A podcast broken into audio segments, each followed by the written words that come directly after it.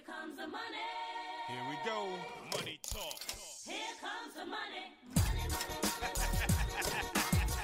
Dollar, dollar. Seja muito bem-vindo. Este é mais um episódio do podcast do portal Finanças Inteligentes. Este podcast também é feito em parceria com o grupo de líderes empresariais aqui do estado de Santa Catarina. Hoje é sexta-feira, dia 24 de setembro de 2021.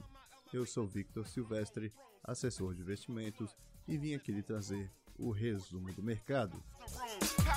Nesta semana, o nosso índice Bovespa fechou aos 113.282 pontos, representando uma alta de 1,65%. Já o IFIX, o índice dos fundos imobiliários, fechou no campo negativo aos 2.709 pontos, representando uma baixa de 0,7%. Lá na bolsa americana, o S&P 500 fechou positivo em 0,5%, sendo cotado aos 4.455 pontos. O dólar comercial também fechou numa pequena alta de 1,15%, sendo cotado aos R$ 5,34. A maior alta da semana fica por conta das ações da Uzi Minas. Com 17% de valorização, os papéis fecharam aos R$ 16,29. Do outro lado da moeda, a maior baixa da semana fica por conta das ações do grupo Braskem. Com 12% de desvalorização, os papéis fecharam aos R$ 57,96.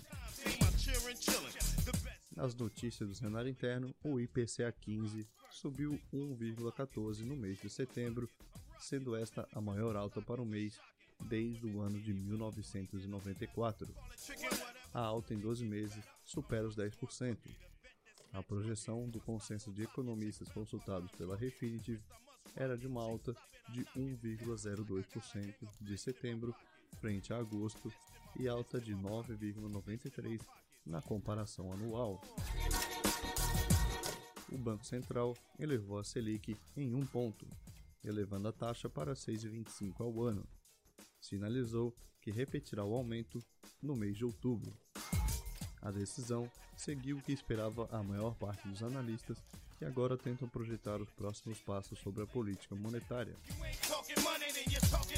Do início da Covid-19 para cá, foram mais de um milhão de novos investidores na Bolsa Brasileira, que está quase atingindo a marca de 4 milhões de CPFs no total.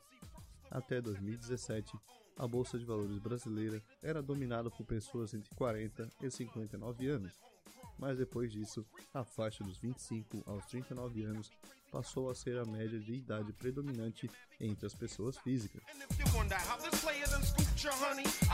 E o Brasil completou 10 dias com média móvel de mortes acima de 500 e a tendência de alta pelo segundo dia consecutivo. Quase 40% da população já está imunizada. No cenário internacional, os pedidos de auxílio-desemprego nos Estados Unidos atingiram 351 mil na semana, encerrada em 18 de setembro. O resultado veio acima da previsão dos analistas, que esperavam 320 mil pedidos.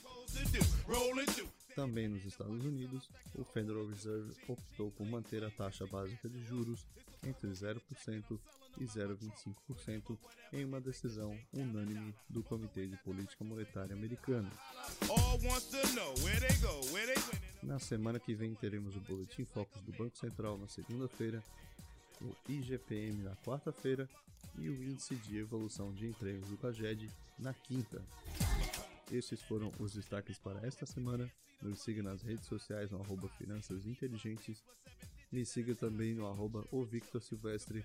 Eu lhe desejo uma boa noite, um ótimo final de semana e a gente se vê no próximo episódio.